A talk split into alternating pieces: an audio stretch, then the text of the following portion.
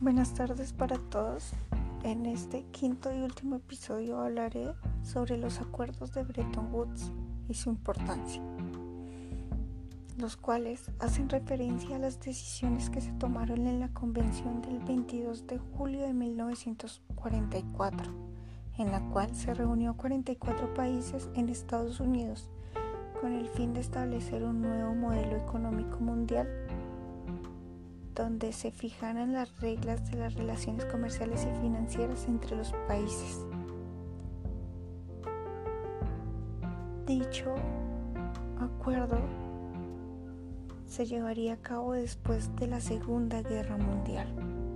Y como ya lo dije, lo que se buscaba era un nuevo orden económico internacional, regido bajo cuatro directrices. La primera, la liberación en el campo comercial y monetario. La segunda, la multilateración.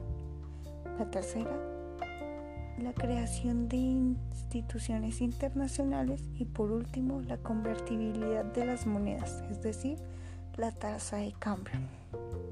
De estas cuatro directrices radica su importancia. Y en palabras de Carlos Sepúlveda en la revista El Milenio, 2020. La importancia de Bretton Woods en la historia de la economía mundial es relevante. En ese lugar se sentaron las bases de la estructura del actual sistema monetario y de cooperación monetaria y financiera. Ahí nacieron el Fondo Monetario Internacional y el Banco Mundial, oficialmente denominado Banco Internacional de Reconstrucción y Fomento.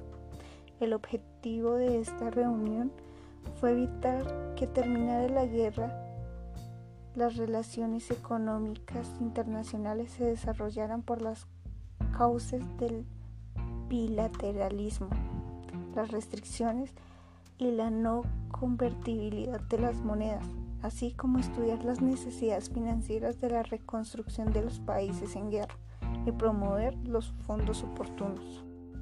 Importancia que ha influido directamente en la forma en que se percibe el mundo internacionalmente globalizado. Por otra parte, este sistema establecido en Bretton Woods estaba basado en que el oro era el centro del sistema a un precio fijo. Es decir, como lo había dicho en el primer episodio. Una onza de oro costaba 35 dólares. La segunda es que el dólar de Estados Unidos es convertible en oro al precio convenido, mencionado anteriormente. Luego se adapta el sistema a los ajustes cambiarios y se da garantía por los estados de libre comercio internacional y de la convertibilidad exterior de sus monedas. Además, a través de este acuerdo se da paso a la creación del Fondo Monetario Internacional, aquel que ayudaba a la financiación de los países con el fin de proporcionar la liquidez adecuada al sistema monetario internacional de cada país, pues se le asignaba a cada uno de ellos una cuota que debía pagar al Fondo Monetario Internacional. Asimismo, los países podían solicitar préstamos al Fondo Monetario Internacional para financiar sus desequilibrios temporales. Y por último, dio una valoración, pues el sistema era inestable con tres problemas fundamentales. Este acuerdo dio a conocer. El primero era el problema de ajuste, pues había falta de flexibilidad en los métodos disponibles para corregir los desequilibrios.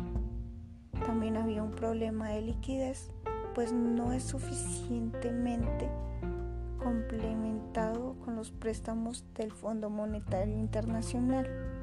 Y por último, había un problema de confianza al inyectar grandes cantidades de dólares en el sistema monetario internacional, para financiar el déficit de Estados Unidos.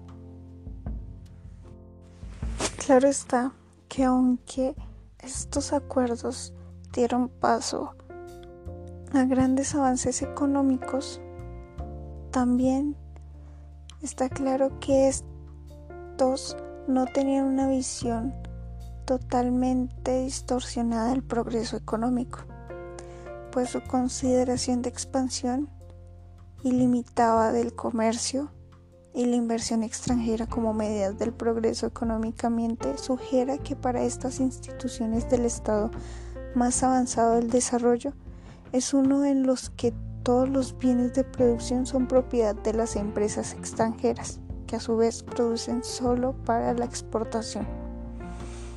Además, la moneda que facilita las transacciones cotidianas tiene su base en un préstamo de bancos extranjeros.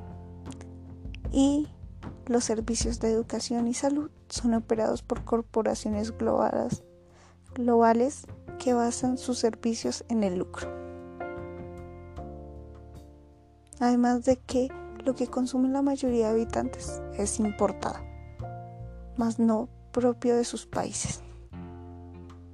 Muchas gracias.